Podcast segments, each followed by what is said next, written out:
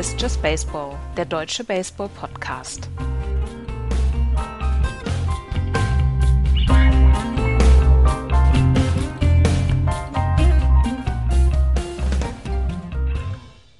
Die Major League Baseball geht gegen Klebstoff vor. Brian Hayes verpasst die First Base und Shohei Otani sendet mal wieder einen Ball Richtung Mond. Das könnten so ein bisschen auch die Schlagzeilen aus der letzten Nacht, nicht aus der letzten Nacht, aus der letzten Woche sein. Herzlich willkommen zu einer neuen Ausgabe von Just Baseball. Hallo Florian.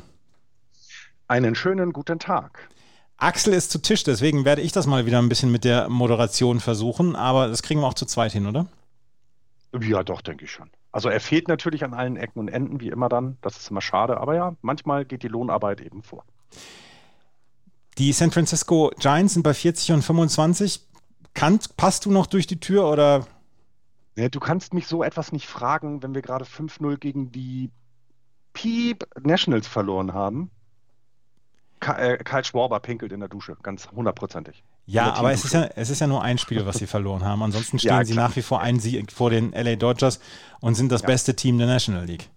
Ja, und ähm, äh, irgendwie hat man im Moment das Gefühl, dass egal was passiert, ähm, sie haben Lösungen dafür. Also im Moment fehlt es uns an vielen Spielern. Also wir haben einige Verletzte, ein Teil kommt zurück, Teil ist wieder auf die Injured List gesetzt worden. Ähm, es kommen aber immer Spieler nach, die, die so die dann ja das in die Hand nehmen und, und, und versuchen dann Spiele zu gewinnen. Äh, eine der äh, interessantesten Statistiken zu den Giants war, dass letzte Woche hatten sie mit 90 Home Runs mit den Braves zusammen die meisten in der gesamten Major League, also die meisten Team Home Runs. Und ich glaube, in den letzten zwei Jahren haben sie insgesamt nur 90 äh, gehauen. Also es, es hat sich wahnsinnig etwas geändert bei den Giants. Ähm, ja, und natürlich passe ich durch keine Tür mehr, ähm, aber die Angst wird auch immer größer, etwas, weil der Punkt ist jetzt, dass es man kann ja nie, man kann es nicht mehr wegdiskutieren, dass sie Erster sind und das beste Team in der MLB. Das ist jetzt ein Fakt. Das ist jetzt nicht die ersten zehn Spiele, sondern das ist jetzt so.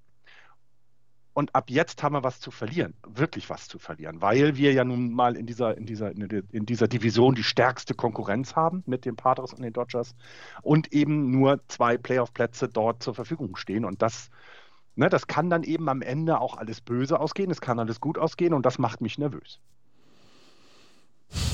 Ja, die Red Sox kriegen im Moment von den Toronto Blue Jays den Arsch versohlt und das Starting Pitching funktioniert nicht. Aber vielleicht kommen wir da ja noch nachher drauf, wenn wir über die Divisionen sprechen. Wir müssen allerdings erstmal über eine Geschichte sprechen, die in der letzten Woche ja auch schon von uns besprochen worden ist. Der Umgang mit Sticky Foreign Substances. Das Ganze ist so ein bisschen aus dem Ruder gelaufen. Wir haben schon ähm, die nackte Kanone äh, besprochen, wo der ähm, eine Pitcher, der von äh, Leslie Nielsen untersucht wird, unter der Mütze ein Glas mit Kleber hat. Und das ist jetzt tatsächlich wohl ins richtige Leben übergegangen. Es gibt, äh, es gibt Bilder, wonach dann Spieler, also keine Pitcher, sondern Spieler, einfach Bälle mit der Handfläche anheben konnten, also mit der Handfläche nach unten und sie einfach anheben konnten, diese Bälle, weil sie so klebrig waren.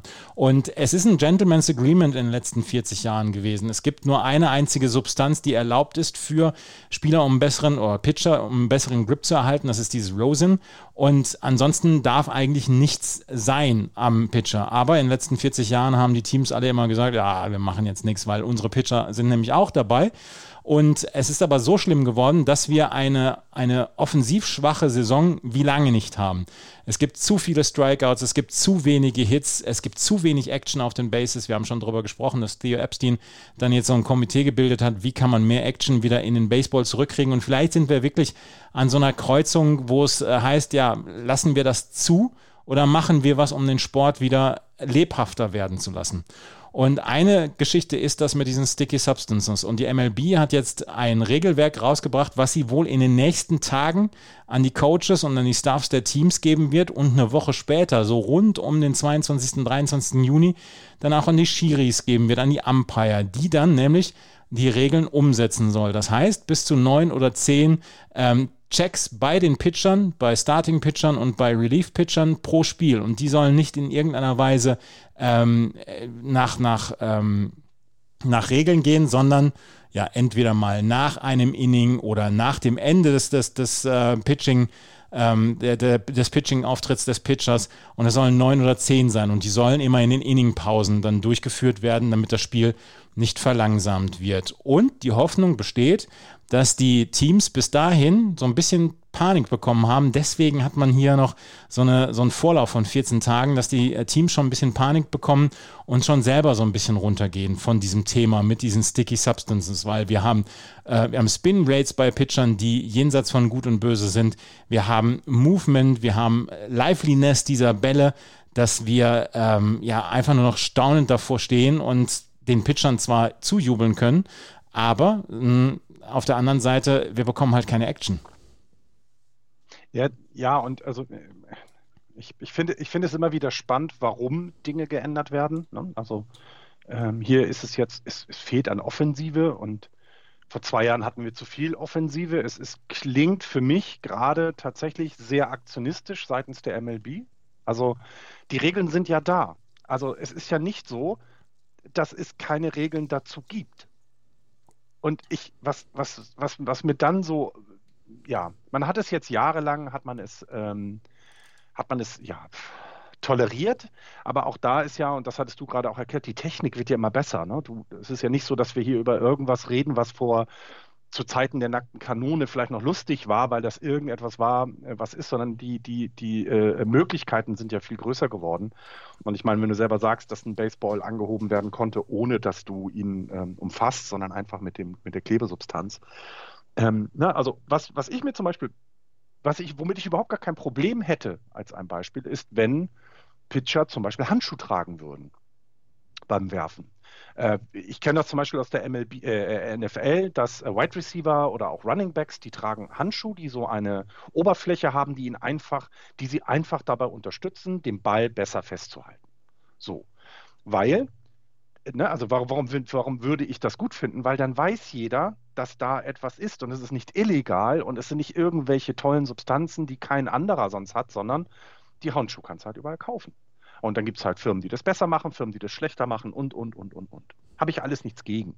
Aber so wie es jetzt läuft, ist es, es ist absurd, ne? Wenn das, was du gerade erzählt hast, auch mit den Spinning Rates, das haben sie ja nun, haben wir auch hier zweimal sogar, glaube ich, besprochen.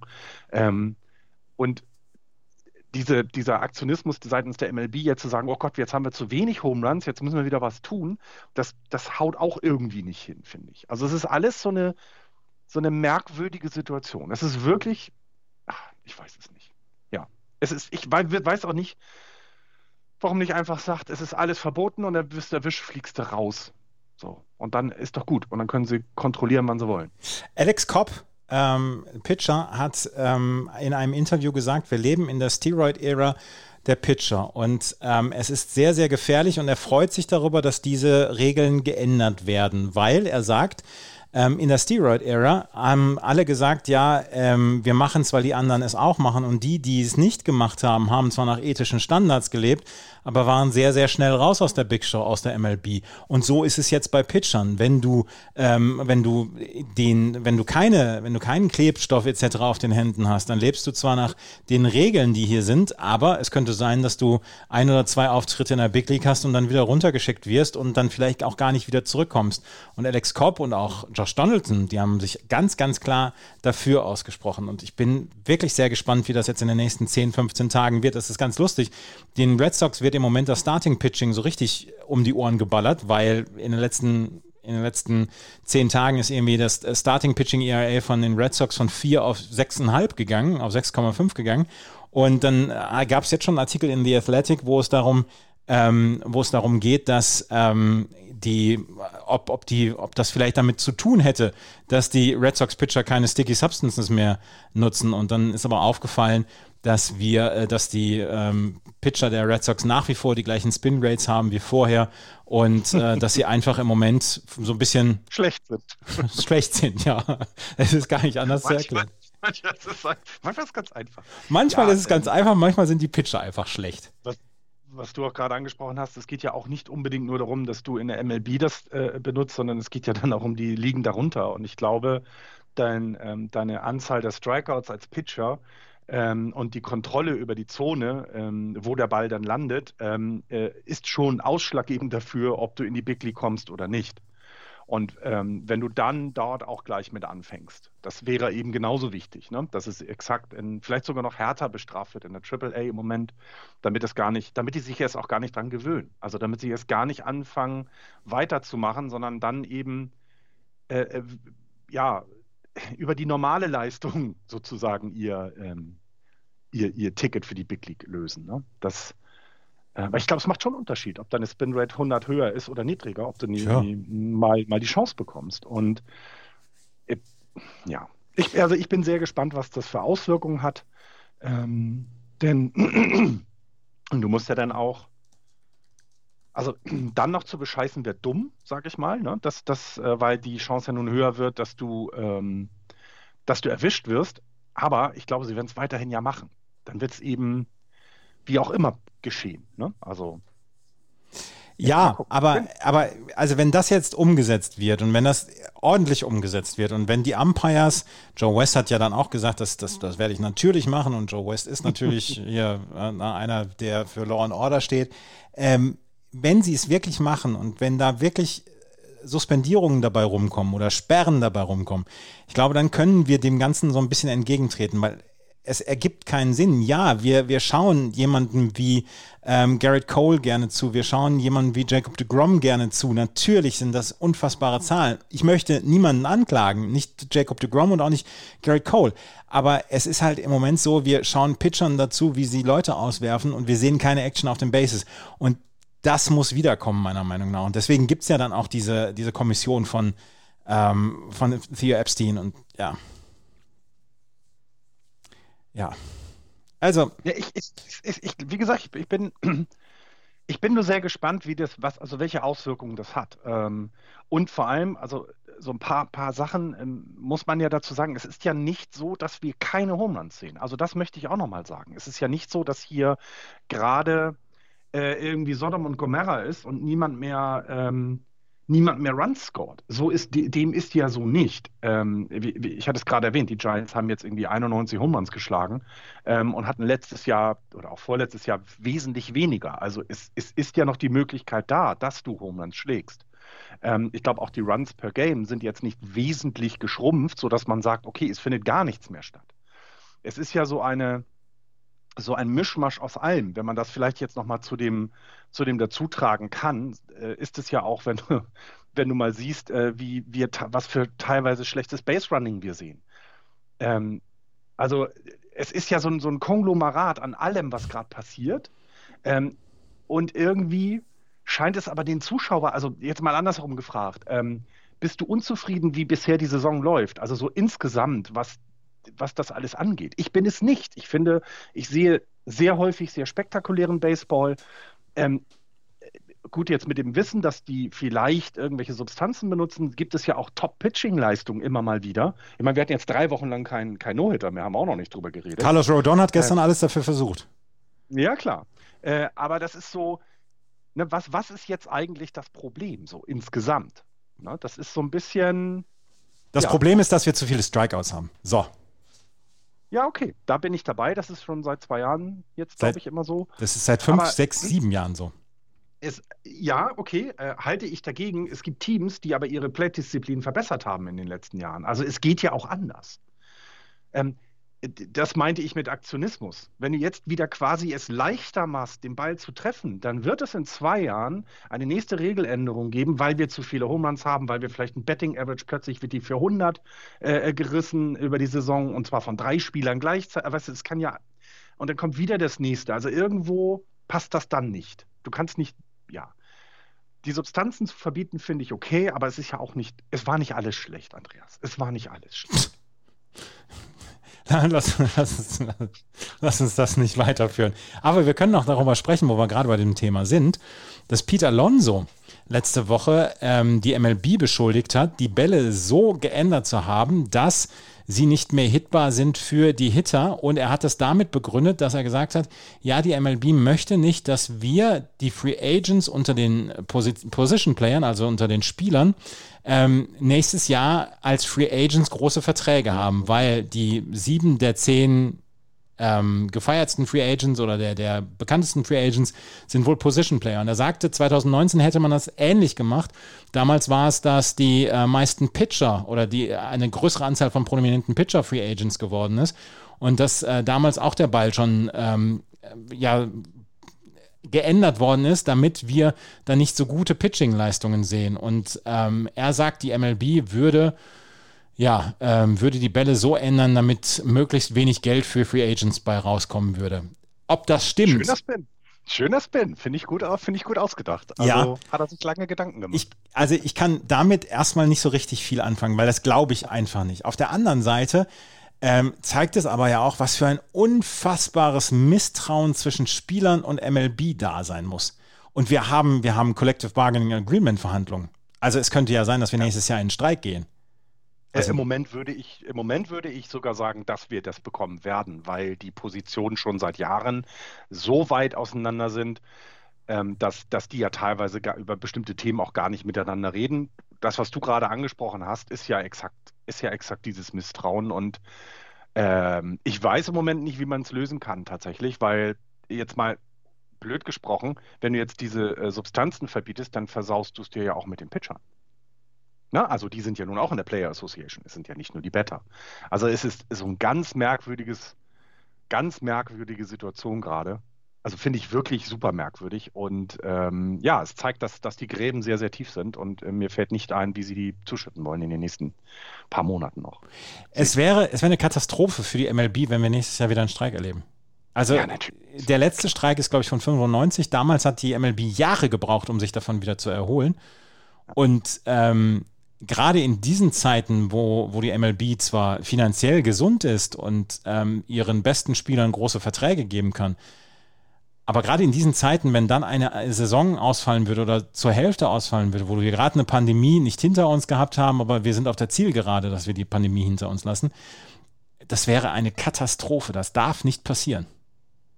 Ja, und man sieht eben, wie auch was, also, ne, also äh, wir haben seit drei Jahren die Geschichte, dass Bälle verändert worden sind und jetzt überlegen wir, ne, was, woran liegt das? Und jetzt kommt dann so eine, ich nenne sie mal Verschwörungstheorie, da ist wahrscheinlich überhaupt nichts dran. Also würde ich nicht behaupten, aber du siehst halt, wie, wie sehr du dich in diese Spirale begibst, dass du irgendwann wirklich nicht mehr miteinander redest. Und ähm, natürlich im Moment äh, überlegt man ja, wie man das Spiel wieder attraktiver für die jungen Leute machen kann, denn ich glaube, ich, ich, zähle mich nicht mehr zu den jungen Leuten, du bist das ja noch. Ähm, äh, deswegen, äh, mich, mich, kann man nicht mehr verändern in der Form, dass ich sage, das Spiel muss anders werden. Ich kenne das jetzt nur so. Und wenn sie es jetzt verändern, habe ich nichts dagegen, dann werde ich das akzeptieren. Aber es kann auch gerne so bleiben, wie es ist. Das, das stört mich nicht. Nur bin ich eben nicht der Maßstab. Ich bin nicht derjenige, den sie in die Stadien locken wollen. Ähm, denn irgendwann bin, ja, irgendwann bin ich auch zu alt. Also das, deswegen, und dieses, dieses ganze, dieses ganze, ja, drumherum, was immer schlimmer wird, ähm, ja, das wird dazu führen, dass wir nächstes Jahr zumindest einen kurzen Streik haben. Also das äh, Spring Training zum Beispiel, ne? dass da es dann losgeht und dann, ja, und dann muss man gucken. Ich drücke die Daumen, dass es nicht so laufen wird. Und ähm, ja, das waren so ein bisschen die ersten, die ersten Nachrichten, die wir haben, bevor wir mal in die Division gehen. Sollen wir mal in die Division gehen oder hast du noch ein Thema, was MLB-übergreifend ist? Ähm, nö, weil wir, ich, wir müssen ja gleich mit der AL East anfangen und dann müssen wir auch mit einem besonderen Team dort anfangen, ja. In der AL East führen die Tampa Bay Rays mit 42 und 24 vor den Boston Red Sox 39 und 27, die Toronto Blue Jays 33 und 30, die New York Yankees nur noch auf Platz 4. 33 und 32, nachdem sie auch von den Philadelphia Phillies gesweept worden sind und die Baltimore Orioles am Ende mit 22 und 42. Ähm, Tampa cruist nach wie vor und wir haben es auch gesagt, es ist eine Mischung aus solidem, großartigem Pitching, aus einer Offensive, die angeführt wird unter anderem von Randy Arozarena und insgesamt fast ein Rädchen im Moment ins andere. Da müssen wir, glaube ich, nicht drüber sprechen. Bei den Boston Red Sox, da läuft die Offensive nach wie vor ganz gut, aber das Starting Pitching ist wirklich miserabel. Von 4,03 auf 6,02 seit dem äh, 23. Mai, beziehungsweise seit gestern auch noch ein bisschen größer. Gestern hat man Ryan Webber den Gegnern zum Fraß vorgeworfen. Ryan Webber erst gestern hochgeholt aus der Triple A und dann hat er, glaube ich, elf Runs kassiert und das war, ja, das war, das war. Acht, acht Home Runs haben sie kassiert gegen ja, die Blue Jays. Acht ne? Home Runs zum ersten Mal im Fenway Park, dass ein gegnerisches Team acht Home Runs geschlagen hat. Das war ein furchtbares Spiel. Ich habe es fast komplett geguckt. Und, äh, natürlich hast du es. Ich habe auch die Giants komplett geguckt, obwohl also es aussichtslos war. Ein furchtbares ja, Spiel und die, die ähm, Boston Red Sox wollten eigentlich so ein bisschen ihre Tiefe im Starting-Pitching ausnutzen. Das Problem ist allerdings, dass Tanner Houck und Connor Siebold, die eigentlich so für Spotstarts eingeplant waren, beide im Moment auf der Injury-List sind mhm. und sie im Moment diese Tiefe an Starting-Pitching nicht haben und die Starting-Pitcher jetzt im Moment das Arbeitsvolumen haben, was sie letztes Jahr in der kompletten Saison gehabt haben. Wir sind bei 66 Spielen, mhm. letztes Jahr gab es 60 Spiele und dass sie im Moment so ein bisschen ja, tot sind und dass sie im Moment eine schlechte Phase haben. Deswegen haben die Boston Red Sox in den letzten Tagen leider sehr häufig miterleben müssen, wie das Starting Pitching rumgeschubst worden ist und wie, die, wie das Relief Pitching extrem viele Innings abreißen musste. Zum Beispiel Phillips Valdez hat vier Einsätze in fünf Tagen gehabt und das darfst du als Relief Pitcher einfach nicht haben. Deswegen ähm, 1,5 Spiele, ähm, äh, drei Spiele hinter den ähm, Tampa Bay Race zurück. Wir müssen allerdings. Machst du, dir, machst du dir ein bisschen Sorgen jetzt? Also, wenn man sich die letzten Spiele so anguckt, dass die zwei waren doof, ja, aber ich meine, wir haben in den letzten 10 positiv, in den letzten 20 positiv, in den letzten 30 positiv. Also, die Red Sox sind ja jetzt nicht irgendwie. Oder, oder fängt jetzt ein Slump an? Was, was meinst du? Also halten sie das noch oder Sie haben halt im Moment, sie haben halt im Moment eine wirklich sehr, sehr schwierige Phase mit sehr guten Gegnern. Toronto war ähm, zum Beispiel jetzt dabei, die Yankees haben sie ja dann auch schon gehabt jetzt zuletzt. Und ähm, ich mache mir noch nicht so viele Sorgen, aber sie haben extrem viele Spiele in sehr, sehr kurzer Zeit gehabt. Sie haben 17 Spiele in 17 Tagen. Jetzt haben sie heute noch ein Spiel gegen die Blue Jays, danach zwei Spiele bei den Atlanta Braves und dann erstmal wieder zum ersten Mal seit 17 Tagen einen Ruhetag. Dann ähm, geht es zu den Kansas City Royals, dann zu den Rays und dann wieder zu Hause gegen die Yankees. Also sie haben im Moment relativ schwierige Gegner und der, ähm, das Schedule ist sehr herausfordernd. Ich mache mir noch nicht so viele Sorgen. Wenn sie das jetzt hier in den nächsten drei, vier Wochen mit einem 500er Ball durch die Gegend bekommen, dann geht es erstmal. Und ja. Ja, und wenn wir dann weitergehen, dann gibt es ein anderes Team, was du gerade, glaube ich, ansprechen wolltest, nur noch Platz 4. Wenn man mal guckt, letzten 10 Spiele 3-7, letzten 20 Spiele 7-13. 13 der letzten 18 Spiele haben sie verloren. Achteinhalb ja. Spiele sind sie hinter Tampa Bay, ähm, den Tampa Bay Rays. Das, das ist das größte, der größte Rückstand auf die Tampa Bay Rays, beziehungsweise auf den Führenden der Division seit September 2018. Sie haben früher mehr Runs gescored zu Hause als auswärts. Sie haben das Right Field, das sehr, sehr kurze Right Field. Das Stadion ist insgesamt eher hitterfreundlich.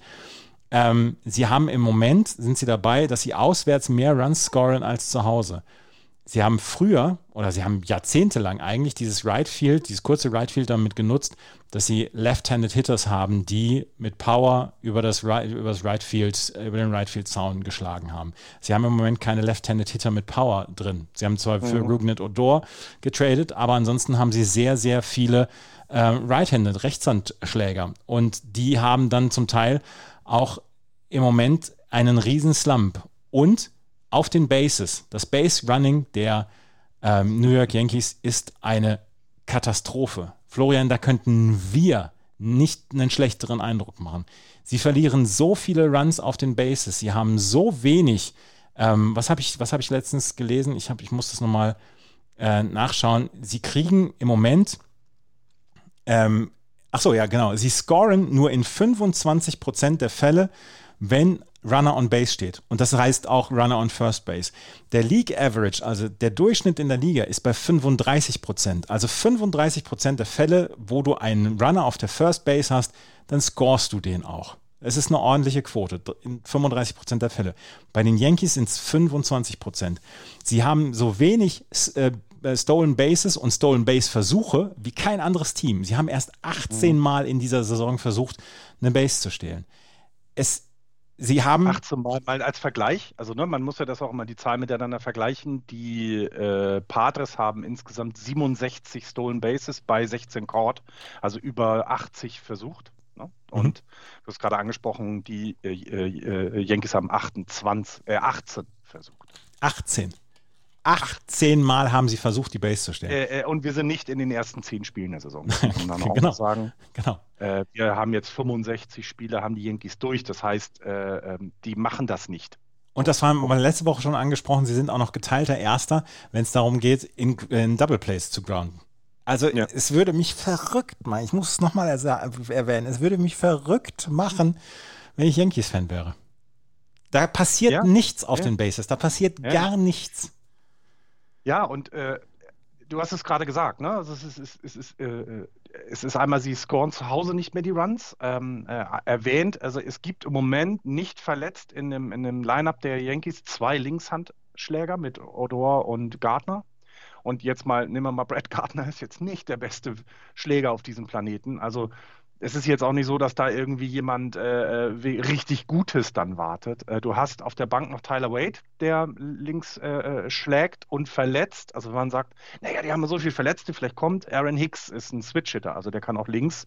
Der ist auf der 60-Tage-Injured-List. Also es ist auch jetzt nicht kurzfristig mit mit, ähm, ja, mit, mit ja, Hilfe sozusagen zu rechnen, dass eben ja, dass sie ihr Stadion wieder so nutzen, wie sie es eben jahrelang auch machen konnten. Ist ja auch völlig in Ordnung.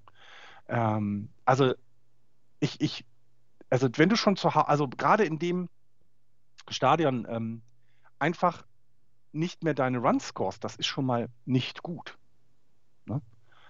Ähm, da, da, das, ja, wie soll man das sagen? Das ist, das ist einfach schlecht, was da passiert, gerade bei den Yankees. Ähm, äh, äh also ich will, man will immer nur einen dafür verantwortlich machen, ist ja auch falsch, weil das hat ja, ist ja insgesamt. Aber wenn du dir mal anguckst, was Lemeo äh, im Moment, äh, DJ Lemeo im Moment äh, schlägt, der ist 113 Punkte schlechter als ja. letztes Jahr in seiner Betting Average. Ja. Also, äh, er hat immer noch ein Betting Average von 250. Da kann man immer noch sagen, ja, das ist okay. Also er trifft jeden vierten Ball von vieren oder was ja meist vier At-Bats, fünf At-Bats. Das ist noch okay. Aber er war eben mal auf einem ganz anderen Niveau. Und wenn ich jetzt die Yankees höre, das liegt am Ball, das liegt am Ball, dann haue ich sie, weil das ist ja Quatsch. Andere können ja trotz der Bälle äh, äh den Ball auch treffen. Und das Base Running hast du angesprochen. Also insgesamt haben wir ja ein Problem beim Base Running in der MLB. Es gibt immer mehr Fehler, weil ich auch das glaube, dass das eben, ja, ich will nicht sagen, dieser, ähm, na, wie heißt er noch, Billy Bean Baseball ist, dass eben gesagt wird, Stolen Base versuchen wir gar nicht, weil das bringt uns alles nichts ähm, ähm, dass es daher kommt, weil es ist ja tatsächlich, äh, äh die Rate der, der, der, der Court-Stealing ist äh, niedriger geworden. Also wir haben immer weniger äh, äh gefangene Base-Runner sozusagen, wenn es um sich um Steal handelt. Aber insgesamt die Attempts sind halt auch runtergegangen, weil ja, man ist es gewohnt, dass wenn jemand auf Base ist, dann schlage ich einen Home Run. Da muss keiner mehr, da muss keiner mehr rennen. Ja, ich bin mal gespannt, wann sie da wieder rauskommen aus diesem Slump, weil das ja wirklich teilweise Wahnsinn ist, was da passiert, äh, wie schlecht das alles ist. 29 Mal sind die Yankees auf den Bases rausgeworfen worden. Das heißt also, wenn du einen Single zu einem Double stretchen willst, wenn du äh, eine Base stehlen willst, was bei den Yankees nicht vorkommt, wenn du äh, zwischen Second und Third Base einfach einen Rundown hast, 29 Mal. Das sind 29 potenzielle Runs. Das sind vielleicht Runs, die für drei oder vier mehr Siege sorgen. Und das ist Definitiv. einfach ist einfach eine Katastrophe, was die Yankees im Moment machen. Und guck, ja, guck, guck, guck das im Pathos bei den Pathos an, ja. wie versucht wird, also was die für ein, also jeder, jeder Hit wird versucht, in Extra Base Hits zu, umzuwandeln. Also wenn du dir anguckst, welche Verrenkungen vor zwei, drei Wochen da Fernando Tatis Jr. an der Second Base gemacht ja. hat, um nicht aus zu sein. Ähm, wenn du siehst, wie sie versuchen, also wie viele äh, Runs haben, das müssen wir mal, müsste ich echt mal gucken, wie viele Runs die Padres schon gescored haben, wenn jemand auf der ersten Base steht. Das ist man sagt ja nicht umsonst, Scoring Position ist Second Base, ja. nicht First Base. Und das schaffen die. Sie stretchen das. Die, äh, und, und die Schnelligkeit ist eben dann ein äh, großer, großer Vorteil. Ähm, weil du brauchst ja im Outfield nur ein bisschen babbeln und schon, schon läuft er auf, also der ist eigentlich schon quasi in der Homeplate, wenn du gerade versuchst, deinen gebabbelten Ball da wieder äh, unter Kontrolle zu kriegen. Und das fehlt denen, also wenn wir zurück zu den Yankees kommen, das fehlt denen komplett. Denen fehlt komplett Geschwindigkeit. Und sie sind eben im Moment in einem Hitting-Slump, den, der, der, kolossal ist. Ne? Also Die Yankees. Ja. Und ich hoffe, ihr habt ja. mitbekommen, ich, hoffe, ich hoffe, ihr habt mitbekommen, dass das alles hier komplett ohne Häme passiert ist. Ja, ja, klar. Wie wir über die Yankees reden. Wir können ja auch Positives über die Yankees sagen, das Starting Pitching funktioniert immer noch. Ne? Ja, also ja. es ist ja nicht so, dass die jetzt irgendwie komplett äh, äh unter, unter, äh, also unterperformen. Ne? Sie haben jetzt mit 3,98 Runs against, jetzt äh, sind sie in, was sagen wir, in den Top 10 der MLB. Und ich meine, das ist schon echt gut, was das Starting Pitching schafft. Auch das Bullpen ist richtig gut. Es wird halt offensiv zu wenig draus gemacht aus dem, was das Starting Pitching ihnen vorbereitet. So ein bisschen das, das New Yorker Problem gerade. Ne? Aber seitdem Garrett Cole so ein bisschen ausgecallt worden ist, ähm, dann von seinen Kollegen und wo gesagt worden ist, ja, vielleicht ist er einer von denen, die Kleber auf, dem, auf der Hand haben, ist am 3.6. oder fünf Runs äh, kassiert und am 10.6. hat er zwei Runs gegen die Minnesota Twins kassiert. Also. Äh, aber, aber, dafür, dafür gehen die beiden New Yorker Teams Schritt für Schritt, äh, also im Gleichschritt. Die äh, ähm, im, im, Runs äh, per Game, im Scoring sind die Yankees 0,04 Runs per Game besser als die Mets und damit fünftletzter. Die Mets sind viertletzter. Das war die AL East. Oder hast du noch was zu den Baltimore Orioles oder zu Toronto? Oh, Toronto können wir gerade noch sagen. Das habe ich eben noch gesehen. Äh, Vladimir Guerrero Jr. liefert so derbe ab im Moment. Ähm, ja. Er hat einen 450er und Base Percentage, 344er Average. Er hat 77 Hits jetzt schon gehabt in 63 Spielen, in 224 At-Bats, 55 RBI, 40 Walks, 41 Strikeouts. Und das ist eine Statistik, wenn du Walks und Strikeouts ungefähr auf 1 halten kannst, also dass mhm. beide ungefähr gleich sind oder vielleicht sogar mehr Walks als Strikeouts hast, dann bist du immer gut dabei. Und äh, Vladimir Guerrero Jr., der letztes Jahr noch als zu dick bezeichnet worden ist und dass er vielleicht dann doch nicht so, so gut ist, hat dieses Jahr bislang eine fantastische Saison. Ja, also und er ist mit seinen 50 Walks, die er schon hat, äh, äh, nee, nee, 50, 40. Nee, nee, 40, entschuldige bitte, 40 äh, zu 41 ist, ist er ja in wirklich guter Gesellschaft. Ne? Du hast mit Jasmani Grandal von den White Sox hast du äh, einen hat 51 Walks und 49 Strikeouts. Das ist eine sehr, sehr schöne Statistik. Juan Soto. Sein Betting, äh, ja, äh, ja, auch äh, Max Muncy könnte man auch noch erwähnen, ja. ist auch sehr nah beieinander. Ähm, also äh, äh, Carlos Santana hat auch eine gute. Also es, es, gibt nicht so viele, die so weit oben sind. Und was man bei dem allen ja nicht vergessen darf, der ist ja keine 30, ne, sondern das ist noch ein junger Spieler, die in der Regel ja doch ein bisschen ja, nervöser an der Platte eigentlich sein sollten. Ne? Also die sind ja, du, du, willst ja dann deinem Team helfen und willst unbedingt und, und machst und tust. Und ähm, Disziplin äh, hat er gelernt. Und das sieht man an dieser Statistik, finde ich. Es ist auf jeden Fall eine bislang hervorragende Saison für, ähm, ja. für Vladimir Guerrero Jr. Es ist noch nicht so richtig auf die ähm, Toronto Blue Jays übergegangen, weil sie sind nach wie vor auf Platz 3 mit 33 und 30. Und wir haben sie ja eigentlich als Playoff-Kandidaten mit drin gehabt. Mal schauen, wie es jetzt in den nächsten drei Monaten dann weitergehen wird kommen wir in die AL Central. Die AL Central wird im Moment angeführt von den Chicago White Sox, Best Team in der AL Central mit 41 und 24. Cleveland dahinter 34 und 28. Die Kansas City Royals 30 und 34. Die Detroit Tigers mit 26 und 39 und die Minnesota Twins mit 26 und 39. Und bevor wir über die anderen Teams sprechen, würde ich total gerne ähm, einmal darüber sprechen, wie schlecht die Minnesota Twins sind. Und es ist, tut mir wirklich in der Seele weh, weil ich ja auch, äh, weil ich auch Max Kepler allen, äh, allen Erfolg der Welt wünsche. Ähm, die Twins haben im Moment 26 Siege und 39 Niederlagen. Wenn sie so weitermachen, dann haben sie ungefähr 65 Siege am Ende des Jahres. Ähm, Sportsline hat sie im Moment bei 71 Siegen. Fangraphs noch bei 78 Siege. Aber sie müssten, um 87 Siege am Ende zu haben, müssten sie ab jetzt wie ein Team gewinnen, das in der, einer regulären Saison 100 Siege einfährt. Ja. Und dann sind sie bei 87 Siegen und dann sind sie vielleicht immer noch nicht in den Playoffs. Ja, genau, und das kannst du eben nicht mehr aufholen. Das ist also, ähm, äh, genau. Na, also du bist jetzt in einer Situation, nach, also wenn wir nach 20 Spielen gesagt haben, ah, bei den Twins ist es nicht so gut, aber sie können noch kommen, da sind wir jetzt dabei, dass das schon fast zu spät ist. Du kriegst es nicht mehr aufgeholt. Ne? Du hast es gerade gesagt, ähm, was sie eigentlich leisten müssten. Ich sehe gerade, sie hatten mal einen Winning Streak von vier Spielen als maximales. Das musst du ja mindestens verdreifachen, damit du das alles aufholst. Mhm. Und ähm, ich sehe das Moment leider nicht. Da bin ich, bin ich ganz bei dir. Ähm, ich habe mir das jetzt noch nicht genau angeguckt, also woran es denn liegt. Ähm, denn wenn man sich immer so dann die, die, die Teamstatistiken anguckt, dann liegen sie in der Regel nicht auf den letzten Plätzen.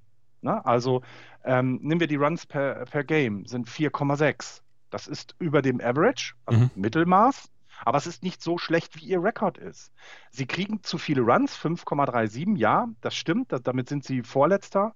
Ähm, das könnte ein, ein das könnte ein, ein, ein, ein Hinweis sein, aber daran kannst du ja etwas tun. Also du kannst ja versuchen, jetzt äh, im Starting-Pitching oder im, im Relief-Pitching noch was zu ändern. Und mir ist da noch zu wenig Aufregung gerade bei den Twins oder sie haben es vielleicht auch schon für sich beendet, für ich, sich als beendet erklärt. Also ich habe diesen, diesen ähm, Artikel, wo ich drüber, wo es da gesagt worden ist, was sie machen müssen, um vielleicht auf 87 Siege zu kommen, habe ich bei CBS Sports äh, gefunden und da steht dann drin, ähm, wir müssen uns nicht mehr über die Twins unterhalten, diese Saison ist im Eimer.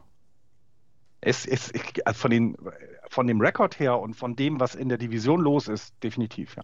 Also, Starting Pitching hat nicht funktioniert für die äh, Minnesota Twins. Dazu haben sie viele Verletzungen. Byron Buxton, ich habe letztens eine Statistik gelesen, mit Byron Buxton haben sie ein sehr, sehr positives Verhältnis an Spielen oder an Siegen.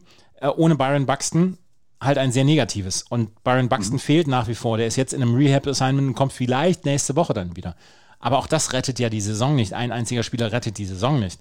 Und ähm, es tut mir leid, aber ich könnte mir vorstellen, dass die, ähm, dass die Minnesota Twins vielleicht zur Trade Deadline einer der größten Seller sein werden. Aber die Frage ist ja, was willst du, was willst du jetzt von denen haben? Ne? Also das, äh, äh nehmen wir mal, also offensive Klar, da kann man immer noch was finden, aber so, wenn ich jetzt überlege, dass ich sage, ach komm, ich hätte gerne noch einen Starting-Pitcher von denen, dann muss aber der Farhan Saidi da genau hingucken, was mit, was ich Kenta Maeda in Wirklichkeit jetzt gerade los ist und ob man das geregelt bekommt, weil die, sie sollten dir dann da ja auch helfen. Äh, ja, und sie sind eben, also ich muss das mal vergleichen. Wir haben vor der Saison gesagt, dass die Detroit Tigers eine sehr, sehr schlechte Saison haben werden und im Moment sind die Twins genau von den Siegen her ähm, äh, äh, haben genauso viele Siege wie die Tigers. Und das ist übel. Das ist übel, ja. Ein, sie 15 haben, Spiele. Sie haben, also. sie haben einige Free Agents, die interessant sein könnten. Michael Pineda, Andrelton Simmons, Nelson Cruz, J.A. Happ. Wobei ich bei Michael Pineda nicht ganz sicher bin, ob der nicht vielleicht sogar noch verletzt ist.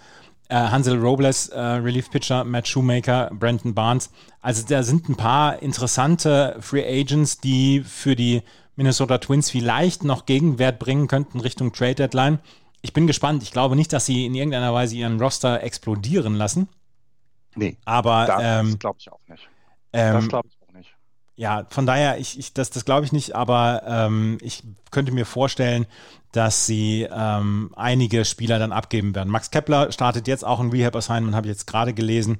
Und ähm, ja, ja, die sind eben, ne, du hast die Verletzungen angesprochen, das ist echt, echt nicht gut gewesen. Und dann eben allgemein auch, wenn du nicht gut in die Saison startest, dann kommen die Verletzungen dazu, dann, dann fehlt dir eben dieser, dieser Drive, ne? Dann fehlt dir dieser, äh, es müsste jetzt irgendetwas noch vor dem All-Star-Break passieren, dass du mal, mach mal so eine Serie von irgendwie acht Siegen in Folge, dann verlierst du eins und dann gewinnst du nochmal sechs. Sowas in der Art. Nur zutrauen tue ich es ihnen im Moment leider nicht.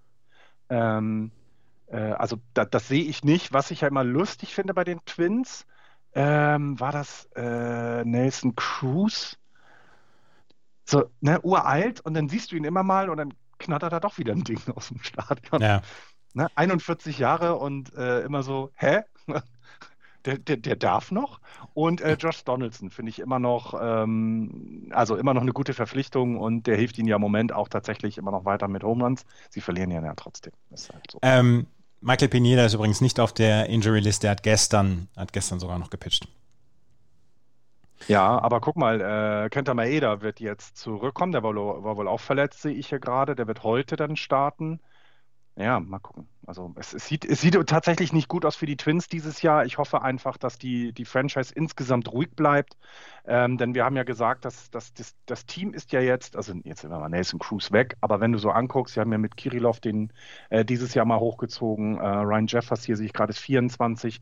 Dann haben wir eben Buxton und Kepler, die auch eben äh, ja auf dem Weg in ihre, ihre Primetime sind, wenn man so will. Ne? Also Buxton 27, Kepler 28. Die haben ja noch drei gute Jahre definitiv in sich drin.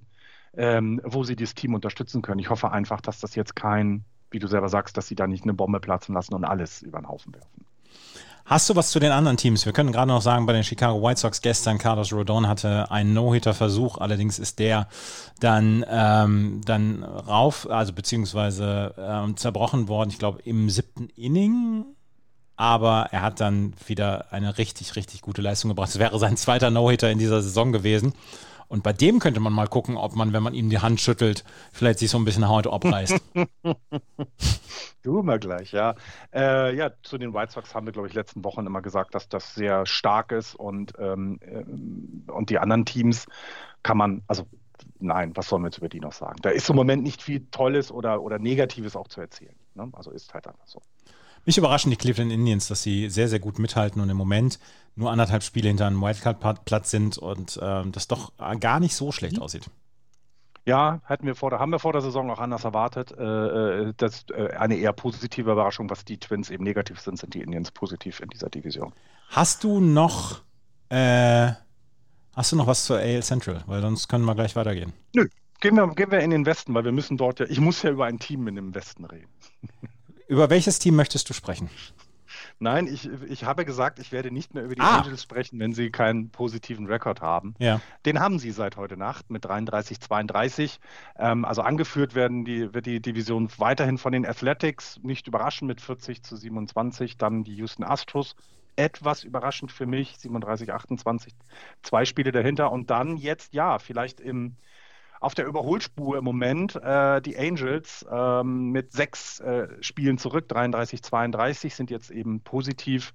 Mariners 32, 35, Rangers 25, 41, glaube ich, sind raus. Aber bei den Angels, da, ja, da habe ich nicht hingeguckt, weil ich mich geweigert hat, aber da ist was passiert, Adrian. Da ist, da ist was passiert, tatsächlich. Ähm, sie haben, seitdem Mike Trout auf der Injury List ist, haben sie 15 Siege und 9 Niederlagen ich wusste immer, Mike Trout ist der Klotz am Bein für die LA Angels.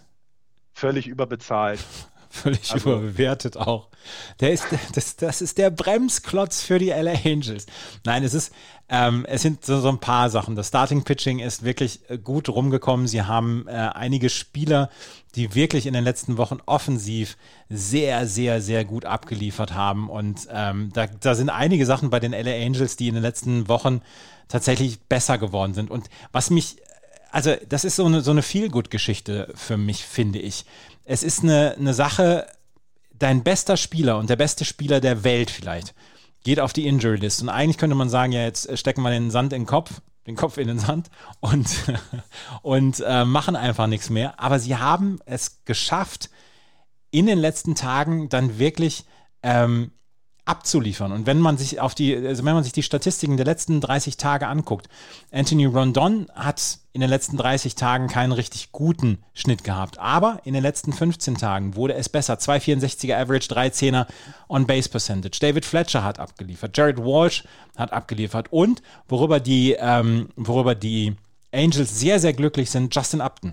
Justin Upton, ne? Ja, ja, ja. Schon die ganze Saison ist der, ja, der ist da, ne? Ja. Ja, und er hat äh, in den letzten 30 Tagen hat er, äh, in den letzten 15 Tagen 3,75er Average in, äh, in 40 At-Bats und hatte eine On-Base-Percentage von 5,28. Also Justin Upton ist so ein bisschen ein Faktor für die LA Angels geworden. Und dann möchte ich noch einmal über einen japanischen Starting-Pitcher, Schrägstrich Right Fielder, wird er ja inzwischen, ist er ja inzwischen, sprechen. Äh, Shohei Otani, der hat es geschafft, an einem Tag einen, äh, einen Auftritt als Pitcher zu haben, wo er zehn Strikeouts hatte, zum ersten Mal in seiner Karriere. Und am nächsten Tag hat er als DH in seinem ersten At-Bat mit seinem ersten Pitch einen 450-Fuß-Home-Run geschlagen. Mhm. Der hat Kraft, ne? Ja. Äh, Shohei Tani übrigens in den letzten äh, 15 Tagen, ähm, wir haben ja über diese Strikeout-to-Walk-Ratio gesprochen, 11-11. Ja. Äh, Justin Upton 13-10. Also man sieht eben, es, es zahlt sich aus, an der Platte nur nach dem zu schwingen, was sich lohnt und abzuwarten und nicht den Helden zu spielen.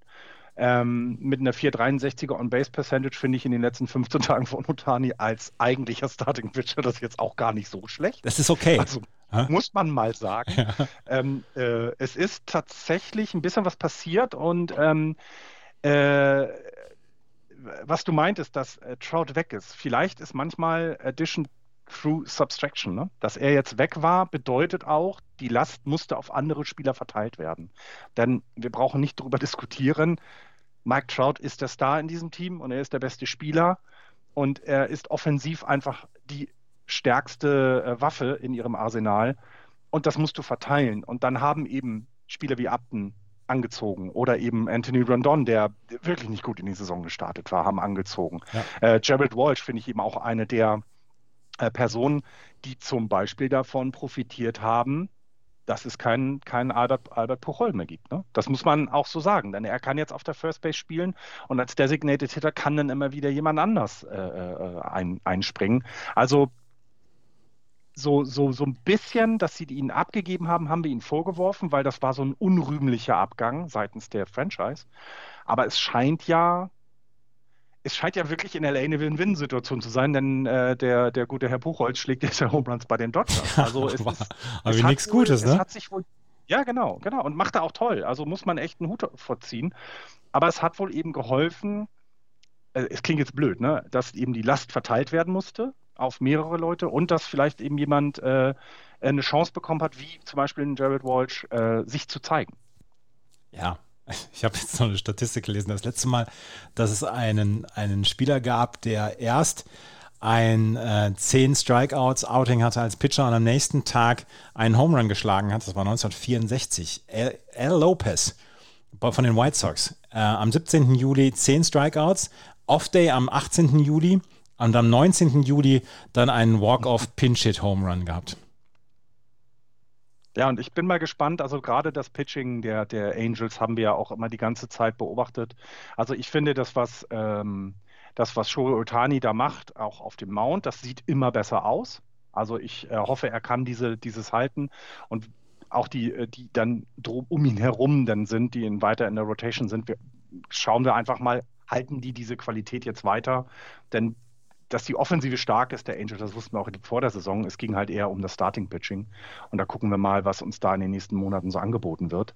Ähm, und ja, also sie müssen ja immer noch gucken, weil sie ja quasi eine Sechser-Rotation im Moment ja spielen, sehe ich gerade, wie das dann weitergeht. Also so ganz überzeugt bin ich noch nicht, aber es ist schön, wir konnten mal wieder über sie reden und alle sind jetzt, alle Angels-Fans sind jetzt glücklich. Und Shohei Otani ist ein prächtiger, starker Mann. Ja, das, aber er sieht immer noch im Gesicht aus, als wenn er bei hier Captain Subara oder wie heißt diese, diese Fußballdings, als Tsubasa. wenn er quasi als Tsubasa, als zwölfjähriger Junge auf dem Fußballplatz stehen könnte, vom Gesicht her. Ja, und dann mit diesen großen Augen und dann sieht man nur so, so Striche nach hinten und es bewegt sich eigentlich niemand, aber es, es zeigt, dass es Action gibt da in diesem ja. Zeichentrickfilm. Ne? Ja. Äh, zu den Houston Astros habe ich auch noch eine schöne Statistik. Die haben bei den Toronto Blue Jays gespielt, in Buffalo. Toronto Blue Jays können ja im Moment nicht im Heimstadion spielen, müssen in Buffalo spielen.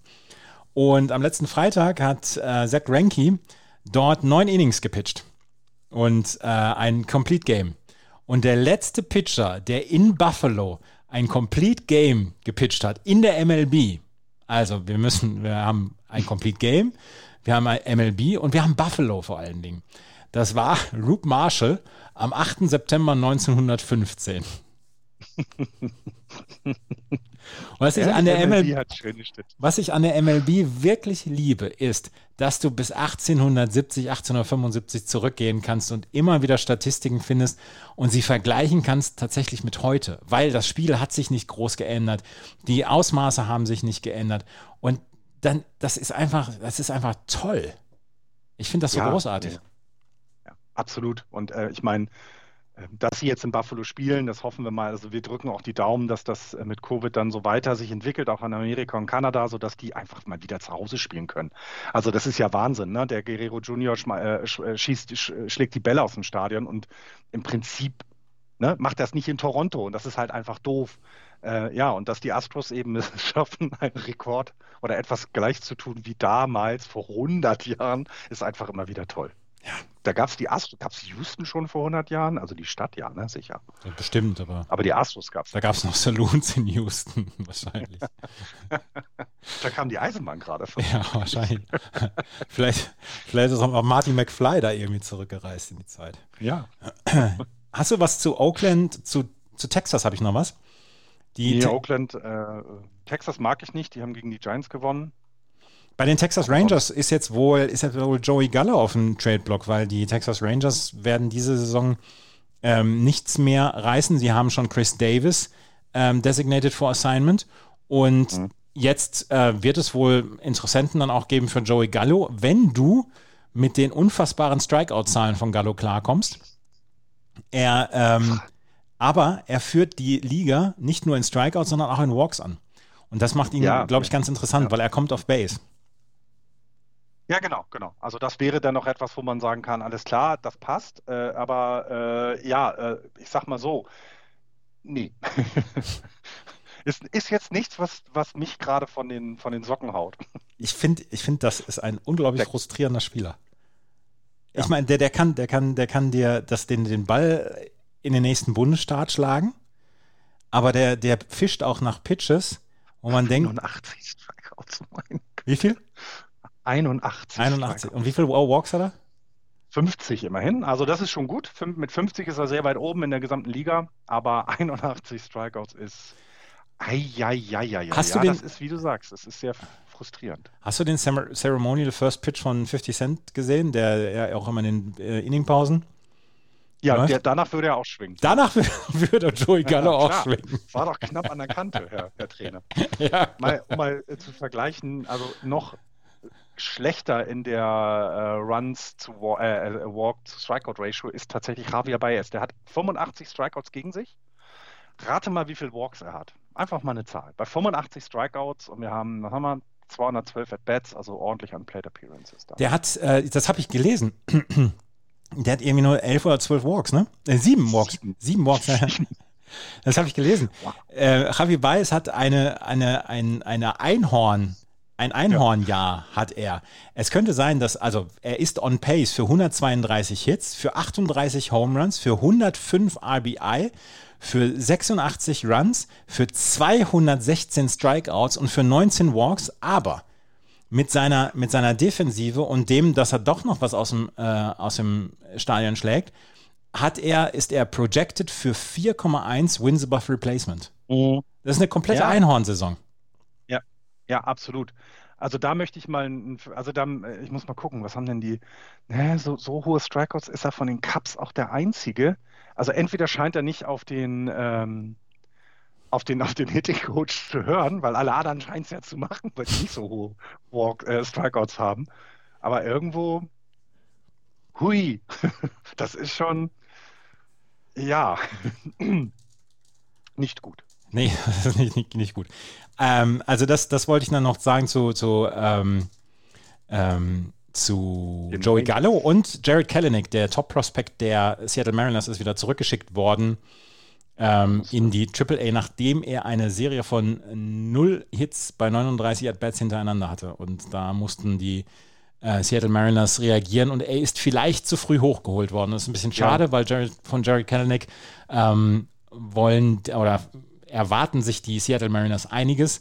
Und dass er im Moment noch nicht so richtig abliefert, das ist sehr schade. Aber vielleicht einfach mal gesehen, ja, ein bisschen zu früh. Jetzt geht er in die AAA runter, arbeitet an seinem Schwung, arbeitet am Hitting und vielleicht kommt er dann ja bald wieder hoch.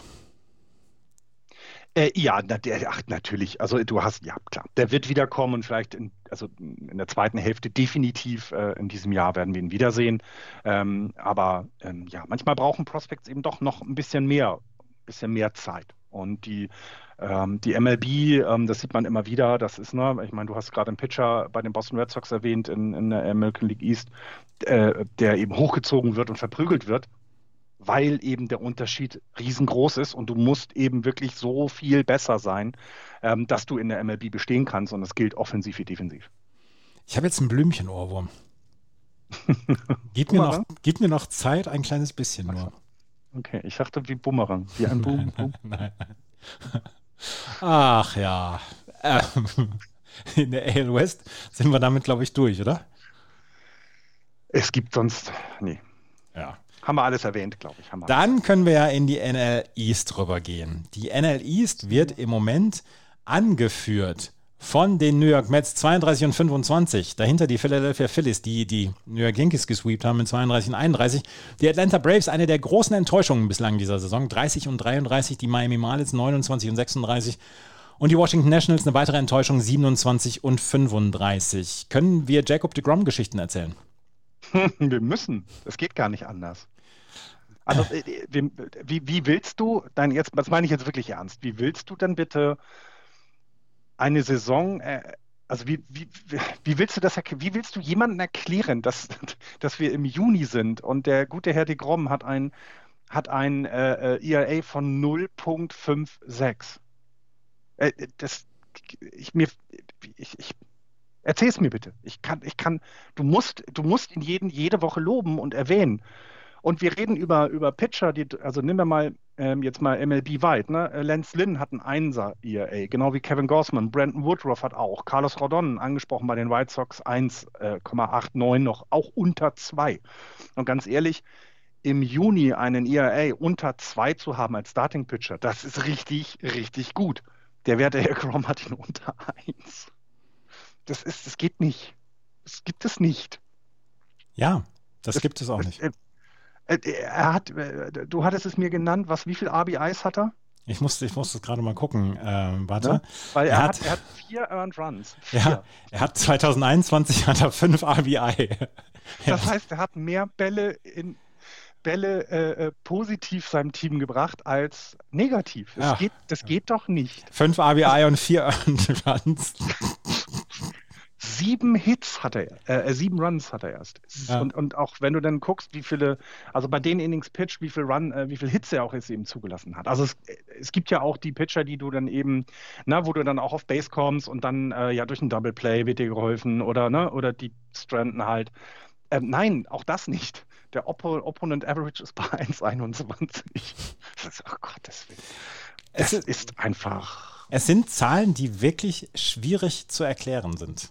Also das ist äh, wirklich schwierig zu erklären. Das ist ähm, hoffen wir bitte, dass es nicht an klebrigen Fingern liegt. Bitte. Das, das hoffe ich wirklich. Das hoffe ich wirklich. Also, also ich meine, das ja, es wird wahrscheinlich so sein und wir, äh, wir loben ihn jetzt über, über den grünen Klee und in zwei Wochen sagen wir, ach guck mal, hat, hat man ihn doch erwischt. Ja, tut uns leid. Aber es ist halt einfach faszinierend. Es ist ähm, diese Leistungsexplosion über die Jahre jetzt und ich meine, es ist einer der besten Pitcher, wenn nicht der beste Pitcher, den wir jetzt quasi zu unseren Lebzeiten gesehen haben. Und zu oder zu unseren Baseball-Cook-Zeiten. Es ist. Und trotzdem hat er zwei Niederlagen, ne? Ja. Und, und zwei Non-Decisions. Er darf sich, er darf sich halt, er darf sich halt nicht mehr als einen Run erlauben gegen sich. Ja, also, ja, das ist vielleicht ist auch das der Ansporn, mhm. weißt du? Das ist dieses, so weißt du, wie man das in den, in, den, in, den südlichen Ländern der USA immer noch so aus sieht, dass quasi der Papa mit der Schrotflinte hinter dem Bräutigam steht. Der ja. Papa der Braut und so einem Motto, du läufst hier nicht weg. So ist es bei Jacob de Grum, dass er sagt, verdammt, ich darf, ich darf keinen Run zulassen, weil meine Jungs scoren einfach nicht. Nicht geschimpft ist genug gelobt. Hä? Ah, der Druck. Ja. Also wenn man mal guckt, wir haben 19 Pitcher, Starting Pitcher, die ein ERA unter 3 haben in dieser Saison bisher. Das ja. finde ich auch erstaunlich. Das ist eine ganze Menge. Weil, na, weil du hattest irgendwann mal vor ein paar Jahren ja dieses gesagt, ich nehme jeden Starting Pitcher, der mir ein Dreier ERA gibt. Ne? Ja. Also nehme ich sofort. Das, äh, aber, aber sofort. auf neun Innings und ähm, also das ist immer ziemlich gut. Und ähm, je länger die Saison dauert, ich bin mal gespannt, wenn jetzt das mit den, mit den Klebstoffen ein bisschen weniger wird, bin ich mal sehr gespannt, ob wir da eine Veränderung haben werden ähm, und einen großen Einbruch. Äh, hoffen wir mal, dass das bei so Leuten eben nicht ist, wie Jacob de Grom. Die Philadelphia Phillies haben im Moment eine ganz gute Phase. Ich habe es gerade eben gesagt, dass sie die Yankees gesweept haben und in den letzten sieben Tagen kriegen sie so ein bisschen auch ihre Offensive zusammen. Odo Bell Herrera hatte sieben Hits in seinen letzten 21 At-Bats, Gene Segura sogar zehn Hits.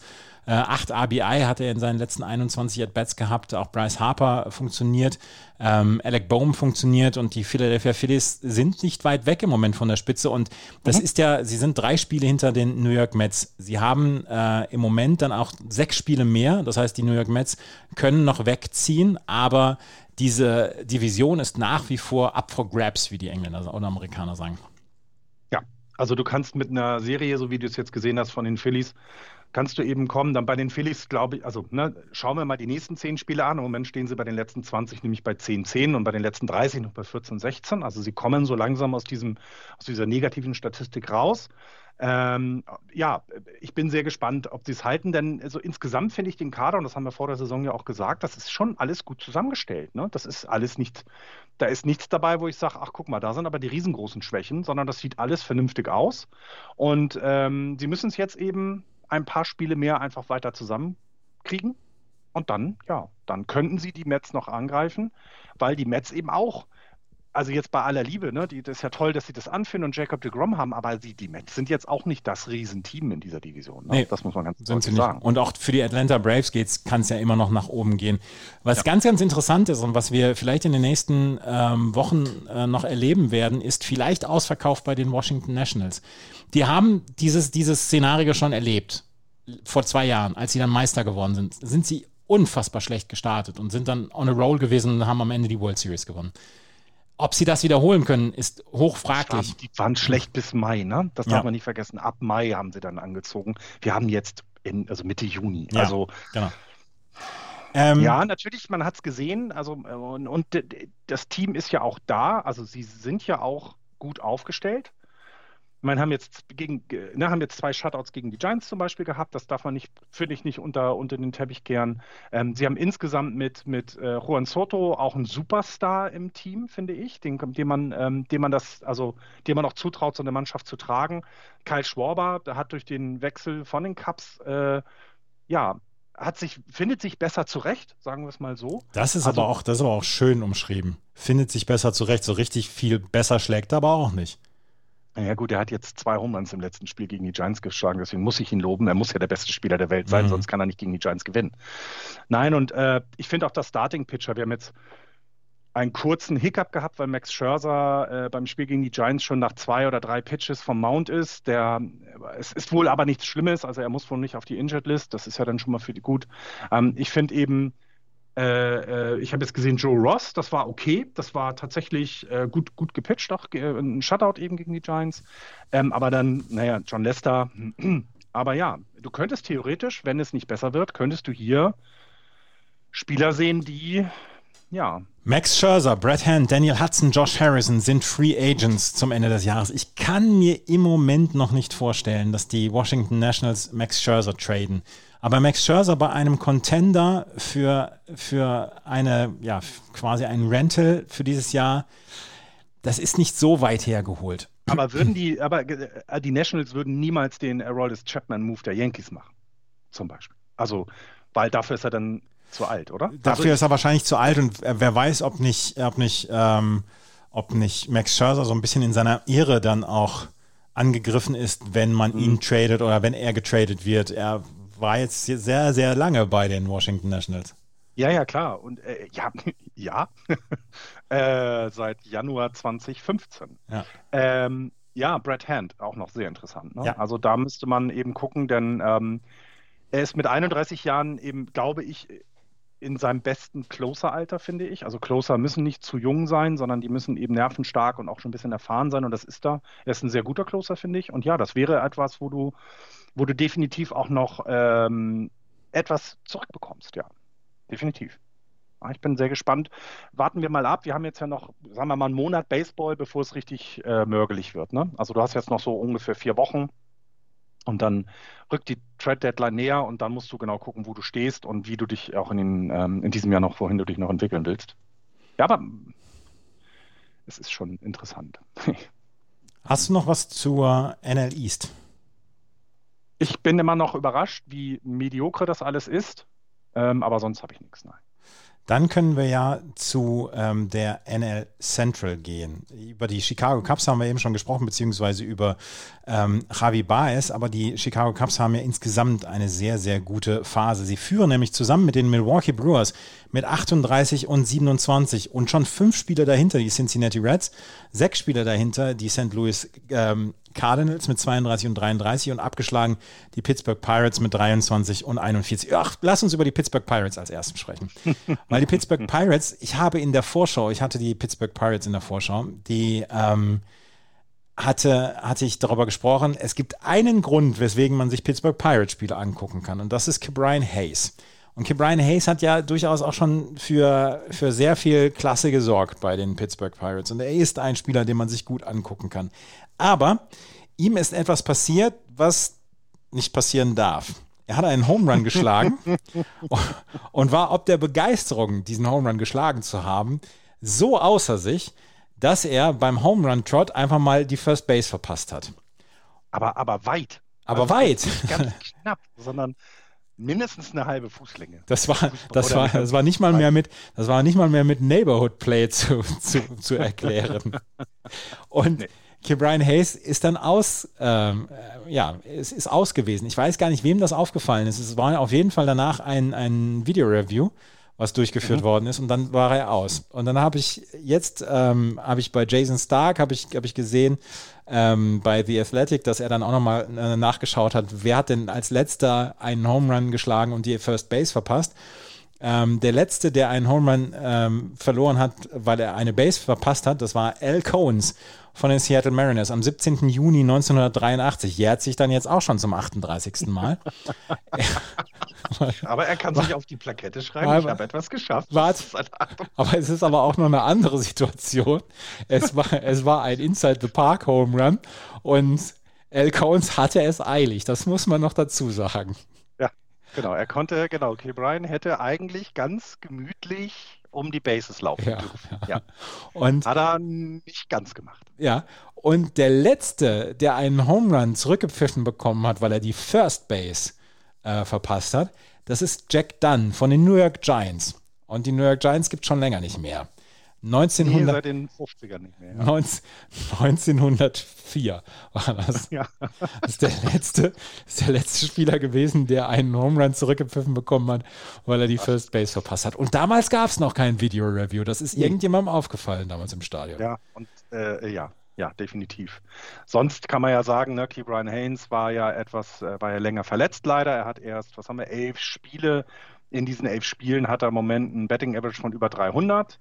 On-Base ist nicht ganz so gut mit 36 äh, Prozent kommt er on-Base. Das ist okay, aber eben er ist auch noch jung und äh, ich meine, die Pirates werden an ihm noch sehr, sehr, sehr viel Spaß haben. Ja, und ich glaube, es wird das letzte Mal sein, dass er irgendeine Base nicht trifft. Das, das, das wird sicherlich so sein, aber es ist einfach eine unglaubliche Story gewesen. Als ich das, als ich das gesehen habe, habe ich gedacht, sag mal, spinnst du?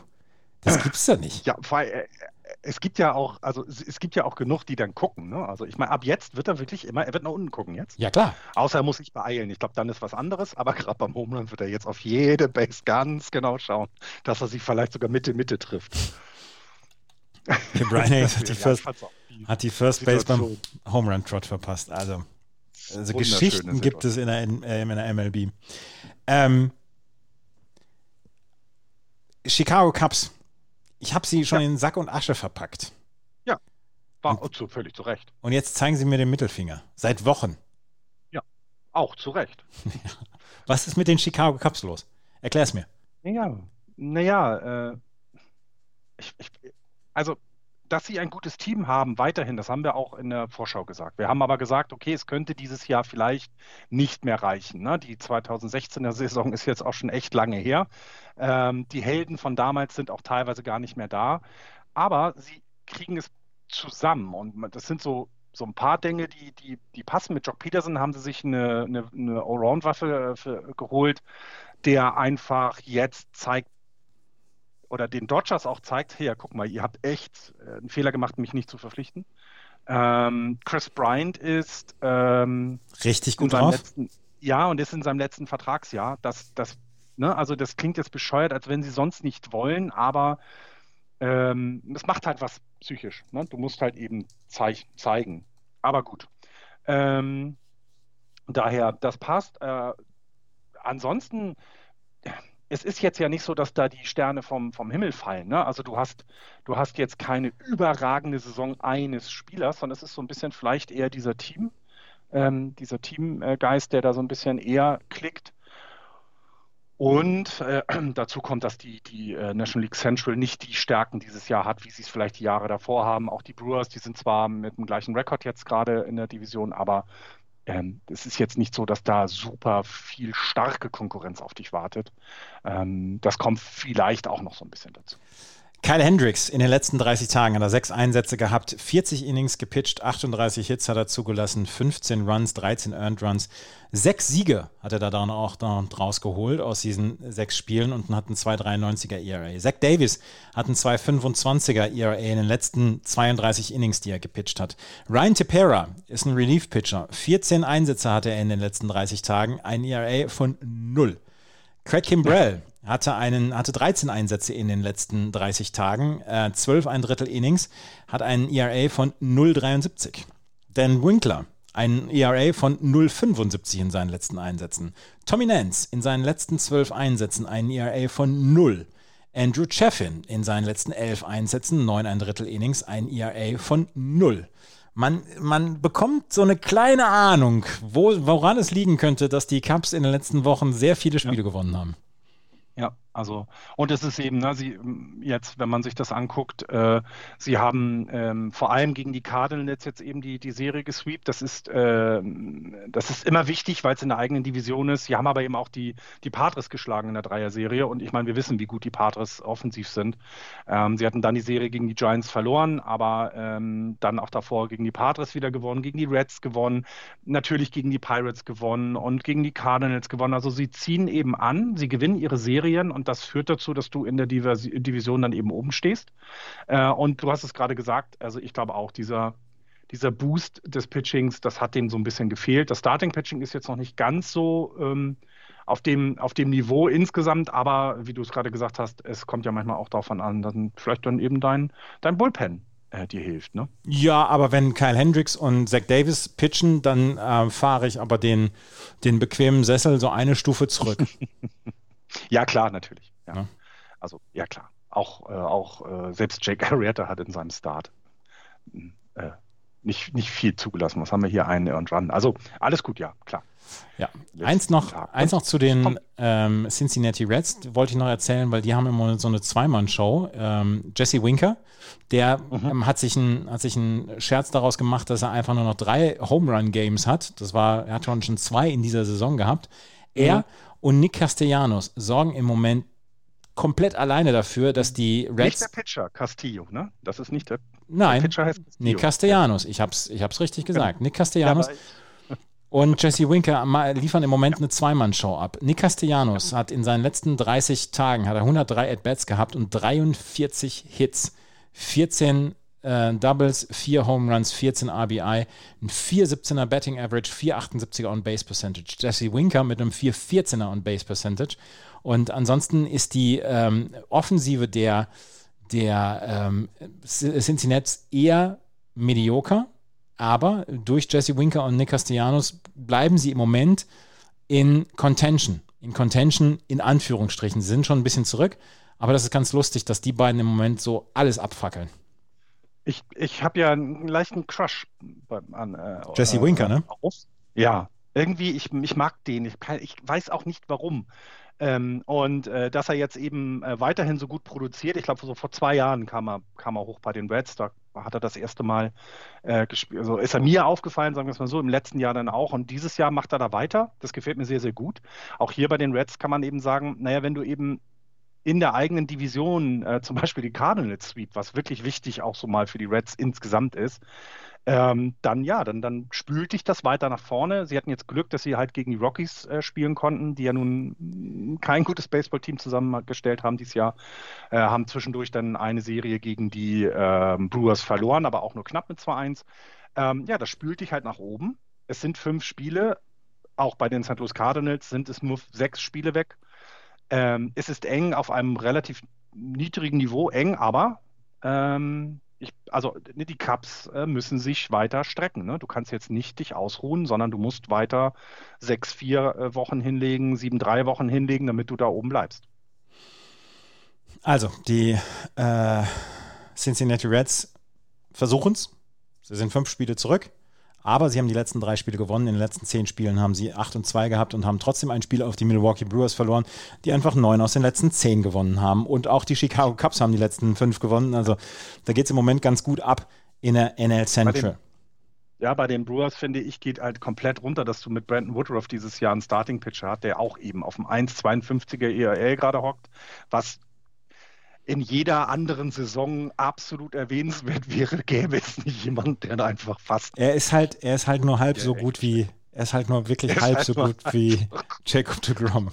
Das ist, es ist halt schade, ne? weil du hast eben ähm, äh, das Starting Pitching der Brewers hat in diesem Jahr echt aufgeholt, finde ich. Äh, und es geht eben so ein bisschen unter. Ne? Also ist es schade, weil äh, selbst, also der 1,52er Ehe haben wir angesprochen, äh, aber auch, äh, was haben wir hier? Peralta, Freddy Peralta hat einen 2,25er ERA, Corbin Burns einen 2,27er äh, ERA.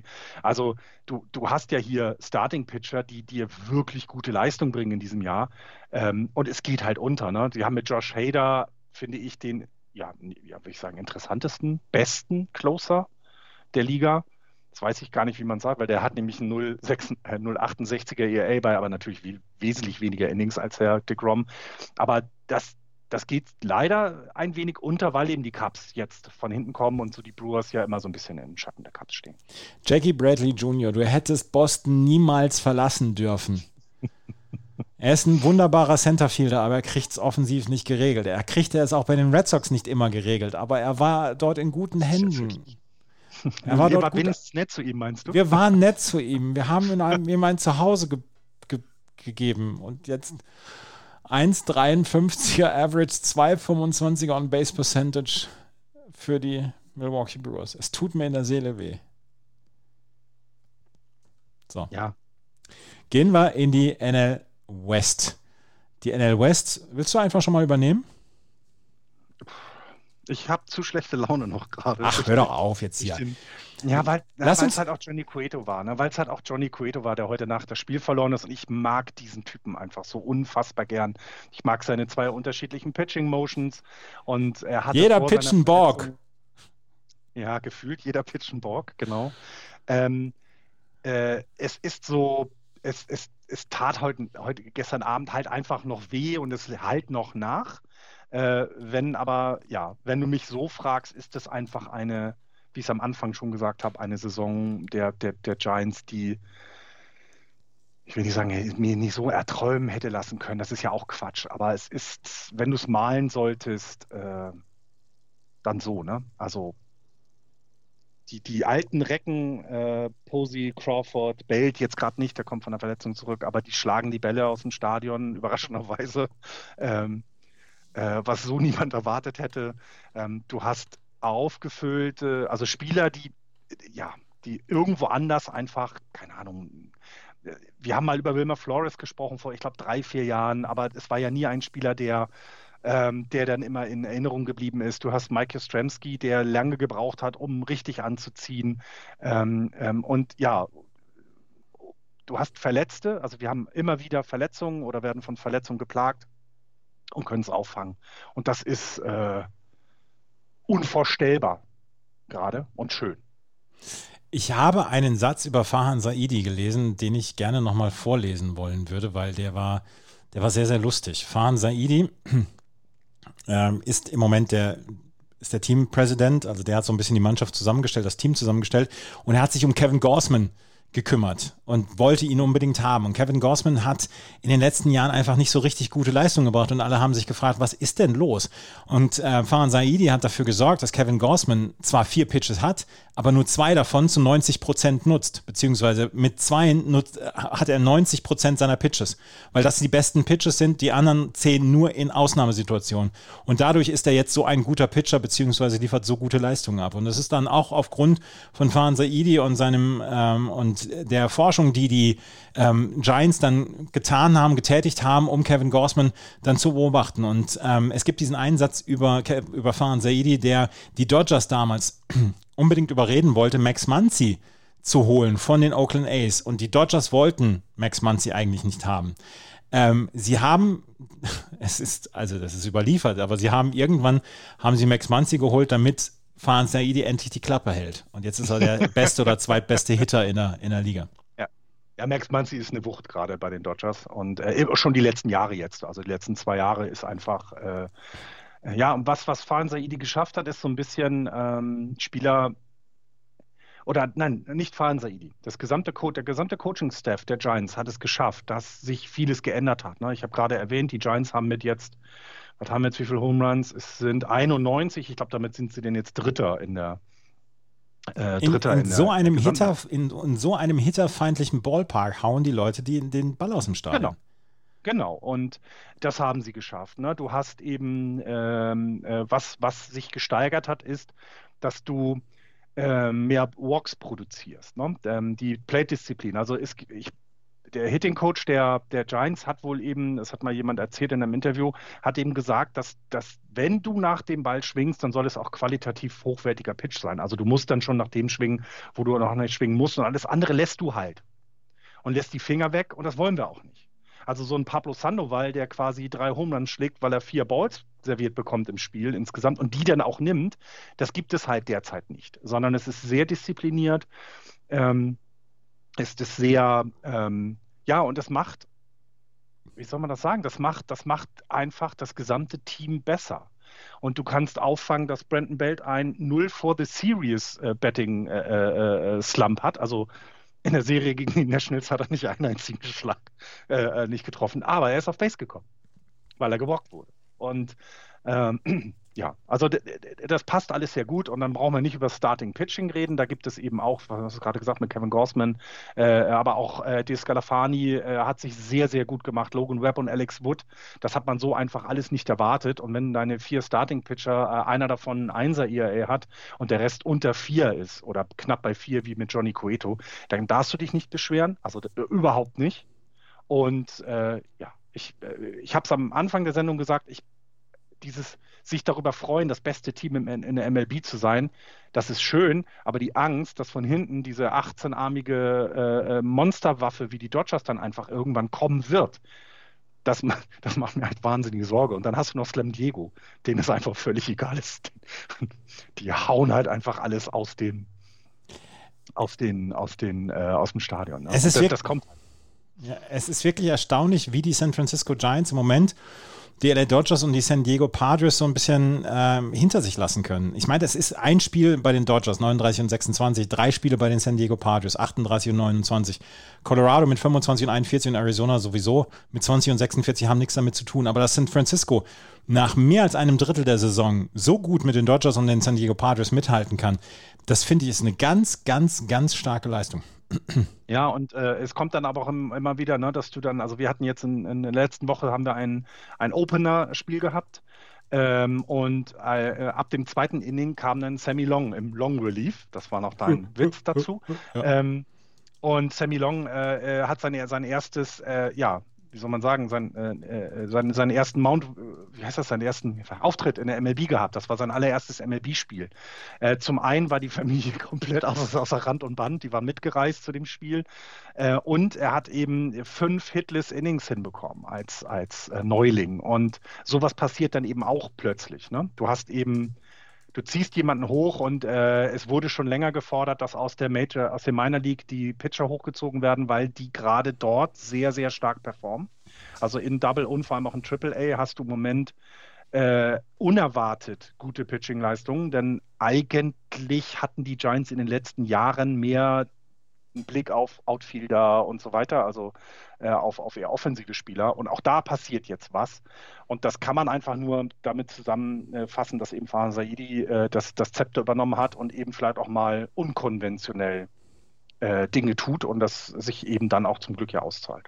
Hoffen wir, dass er weiter unkonventionelle Dinge tut, weil auf diesen Dreikampf habe ich schon schwer Bock, was die NL West angeht. Und ähm, das mag für dich nicht ganz nervenschonend sein und vielleicht sorgt das auch für zwei Monate weniger Lebenserwartung, aber ähm, vermutlich ja. Aber das ist, das ist schon ganz geil, dieser Kampf da.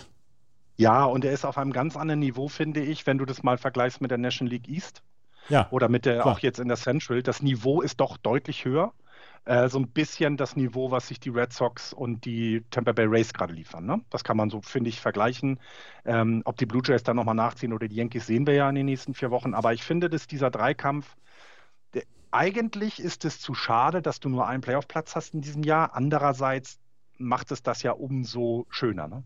Absolut. Also muss man ja tatsächlich sagen, es ist ja, es, ist, es zählt jedes Spiel. Du kannst dich in dieser Division nicht einen Tag ausruhen. Das und, funktioniert nicht. Und wie schön, dass die Giants jetzt eine Serie gegen die Arizona Diamondbacks haben. Die, äh, bei denen läuft nämlich gar nichts. Gar nichts, nicht mal die Nase. Und sie haben einige, sie haben einige Free Agents fürs nächste Jahr. Eduardo Escobar, Astrobal Cabrera, Josh Reddick, die werden wohl Richtung Trade Deadline gehen. Was ist mit Ketel Mate? Sie haben vielleicht Zach mhm. Gallen, sie haben Carson Kelly. Da sind also einige wirklich sehr interessante Spieler. Und die Arizona Diamondbacks haben den großen Vorteil gegenüber anderen Teams, dass sie bis jetzt schon ein sehr gutes Farmteam haben. Das heißt, mhm. wenn sie jetzt wirklich die Reset-Button drücken, dann brauchen die vielleicht gar nicht so lange, um wieder äh, ins Gespräch zu kommen in der NL West. Aber was willst du hier in dieser NL West jetzt auch machen? Da kannst du ja nicht sagen hier, ach, wir versuchen und wir versuchen möglichst kompetitiv Baseball zu spielen. So ein Quatsch. Da nimmt man ja, halt nur 65 Siege. Ja, und, und, und du, du kannst ja selbst, also ähm, äh, äh, selbst mit klugen Roster-Moves könntest du ja gar nicht gegen diese drei, diesen Dreikampf da oben äh, gegen angehen. Das ist nun mal so, dass das, das, ah gut, das wissen aber auch die Diamondbacks und auch die Rockies schon seit Jahren, dass du einfach entweder die Dodgers, äh, die letzten acht Jahre, aber davor waren die Giants ja auch immer mit dabei. Ähm, ich meine, die Padres haben es, wie lange haben die gebraucht, um jetzt mal oben mitzuspielen? Das hat auch ein paar Jährchen gedauert. Ja. Ja, und die Diamondbacks haben eine rosige Zukunft vor sich, aber in diesem Jahr ist es halt nichts, macht aber auch, es war ja so zu erwarten. Ähm, viel schwieriger finde ich in dem Zusammenhang die Rockies, muss ich ehrlich gestehen. Trevor Story kommt jetzt gerade von der ähm, Injury List wieder und er darf seine letzten Wochen im Rockies-Trikot ja. äh, darf er absolvieren, genießen, genießen und dann äh, ist er irgendwo anders, bei einem Contender. Und dann mal gucken, ja. wo, wem Trevor Story hilft. Ja, vielleicht ja sogar, wohl, ja, wohl, als Shortstop könnte er vielleicht sogar den Yankees was bringen. Mal schauen, was passiert. Der ist aber Righty, ne? Nein, nein, der ist Righty. Achso, na dann. Nicht. Ja, gut. Also tatsächlich, ich würde eher sowas wie Raimel Tapia äh, äh, sehen. Der ist nämlich Lefty und im, im, im Outfield. Äh, also eher das, als dass sie äh, auf, auf Trevor Story gehen. Das wäre bekloppt. Ja. Also jetzt mal ernsthaft. Ist Rock Odor nicht Shortstop? Ja. Also, ne? Also. Oder Second Baseman. Ja, gut, vielleicht können sie tauschen. Nee, Rugnet, nein, nein, nein. Rugnet Odor war immer neben Dings. Ähm, nee, der ist Shortstop. Ja. Shortstop, siehst du. Also, das heißt, dann würdest du dir. Äh, ich, ich wüsste ein Team, was äh, im nächsten Jahr äh, keinen Shortstop hat. Oder sie geben Brandon Crawford einen kleinen Vertrag. Deswegen, also, ich würde Trevor Story nehmen, muss ich ganz ehrlich gestehen. Habe ich so ein Auge drauf geworfen die letzten Jahre. Ja, Trevor Story ist, äh, ist jemand, auf den man ein Auge haben darf. Das war die NL West. Haben wir sonst noch was? Insgesamt äh, habe ich nur wieder meinen Artikel über das schlechte Base Running gelesen bei ESPN. Das war sehr schön. Da haben wir äh, vorhin drüber gesprochen. Ja, genau. Ich wollte, ich wollte eigentlich die ganze Zeit, wenn wir nicht über die Angels reden, darüber reden, äh, wie dumm man sein kann, Albert Puchholz äh, zu traden. Aber das hat sich ja für alle gelohnt, wie wir jetzt gerade festgestellt haben. Es ist haben. eine Win-Win-Win-Situation gewesen. Ja, ja, für alle tatsächlich. Äh, und ansonsten haben wir in der NL West nichts mehr. Äh, man könnte ja noch mal auf das Wochenend-Schedule gucken, ja. was denn so ansteht, weil das äh, von den Hörern ja auch immer gerne äh, ähm, gerne gesehen wird. Ich gucke mal, ob ich, was haben wir denn? Ne, mal, wollen wir uns den Freitag mal angucken. Gucken wir uns den äh, Mets, äh, Mets in Washington zum Beispiel, können wir an, die, die Oakland A's in New York kann man sich sehr gut angucken. Ja, wenn man ein, äh, ein, Schlachtfest sehen will, guckt man sich die Dodgers gegen Diamondbacks Ja, das muss man vielleicht nicht haben. Phillies gegen San Francisco? Scheiße. Ja, das, ist, das könnte eine sehr, sehr interessante Serie werden, weil die Phillies, du hattest es erwähnt, die werden ja jetzt, äh, äh die sind ja jetzt etwas besser geworden, ist auch nicht schlecht. Ähm, äh, wo spielen denn äh, die Cubs gegen Marlins? Ist langweilig, würde ich behaupten. Was haben wir denn Sunday Night? Was ist denn Sunday Night? Cardinals gegen Braves. Oh ja, das kann man machen. Das kann man machen. Und wir werden uns dann nächste Woche dann wieder hören. Und wenn euch das gefällt, was wir hier machen, freuen wir uns über Bewertungen und Rezensionen auf iTunes. Wir haben auf unserer Website justbaseball.de haben wir einen Steady-Button. Wenn ihr uns einen Kaffee ausgeben möchtet, freuen wir uns da auch sehr drüber. Ansonsten können wir nur sagen, am Wochenende ist wieder Bundesliga-Baseball. Da solltet ihr auch in die Ballparks gehen. Und ähm, ansonsten vielen Dank fürs Zuhören. Bis zum nächsten Mal. Tschüss. Ciao.